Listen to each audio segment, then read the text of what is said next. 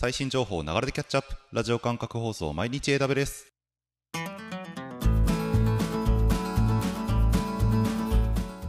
おはようございます。サーバークスの加藤です。9月の4日。今日も最新のアップデートを皆様にお届けしていきます。電車に乗りながらご飯を食べながらちょっとしたながら時間で気軽にキャッチアップしていきましょう。放送のフィードバックは YouTube のコメント欄または Twitter のハッシュタグサバワにて投稿お願いします。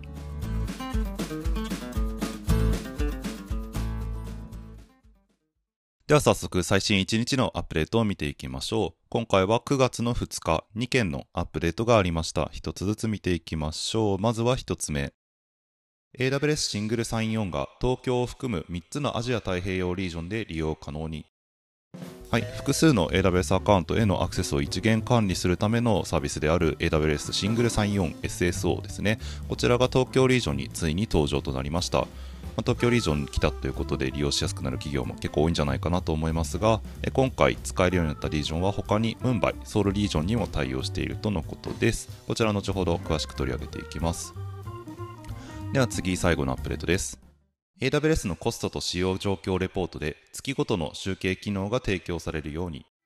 はい、AWS 利用料の詳細を確認することができるコストと使用状況レポート機能ですね。ビリングのページにある機能で指定した S3 に使用状況レポートを CSV の形式で吐き出してくれるというものになりますが、こちらが使用状況の集計期間として新たに月ごとという選択肢を提供するようになりました。今まで1日ごととか1時間ごとっていう、まあ、結構頻度高めの集計期間しかなかったんですけれども今回月ごとでも集計できるようになったという形になります。レポート作成時にタイムグラニュラリティグラニュラリティという集計頻度を選択する項目があります。ここにマンスリーという選択肢が追加されたので、まあ、これを選んであげてレポートを作成すれば1ヶ月ごとにレポート集計してくれるとのことです。ということで以上2件9月2日のアップデートでした。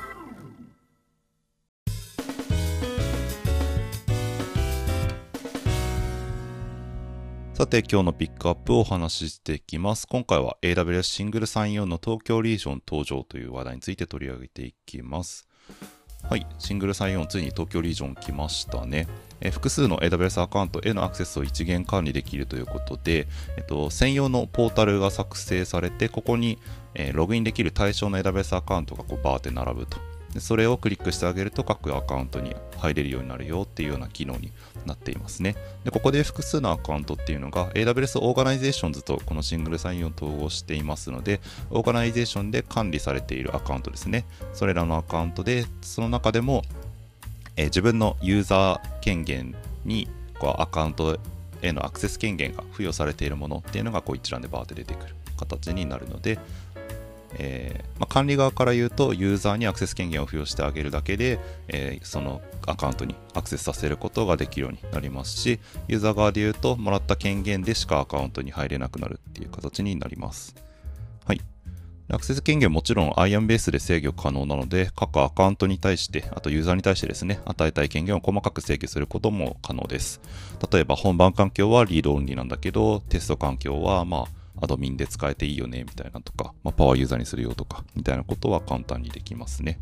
はい。でここですね、シングルサイン4におけるユーザーなんですが、シングルサイン4自体にユーザー管理の機能もついているので、えー、そこであのメールアドレスとかユーザー名を渡して作るっていうこともできますし、もちろん既存の ID 管理サービスと連携することもできます。で当初アクティブディレクトリとか、オクタあたりが対応していて、最近だとワンログインとかにも対応しましたね。うちだとワンログイン使ってるんで、ワンログインベースで話してみると、まあ、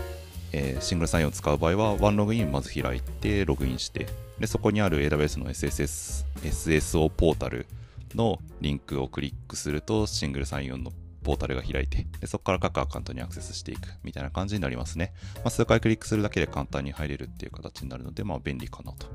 思いますと。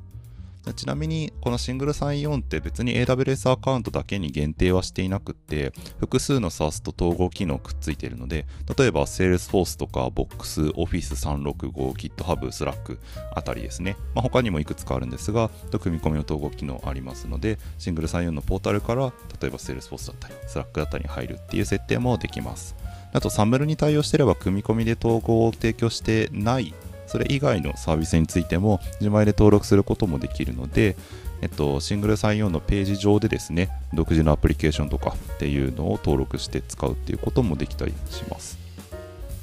まあまあ、シングルサインオンって言われるサービスが提供している機能については基本的に提供してくれているっていう感じですね。はい。2017年の年末ぐらいに出たらしいんですけれども、結構かかりましたね。2年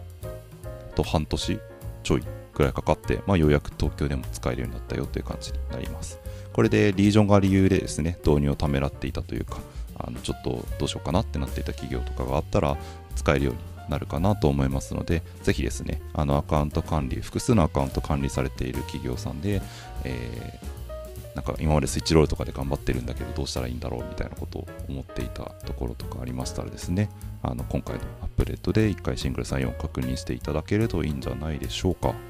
ということで、今日のピックアップは以上にしましょう。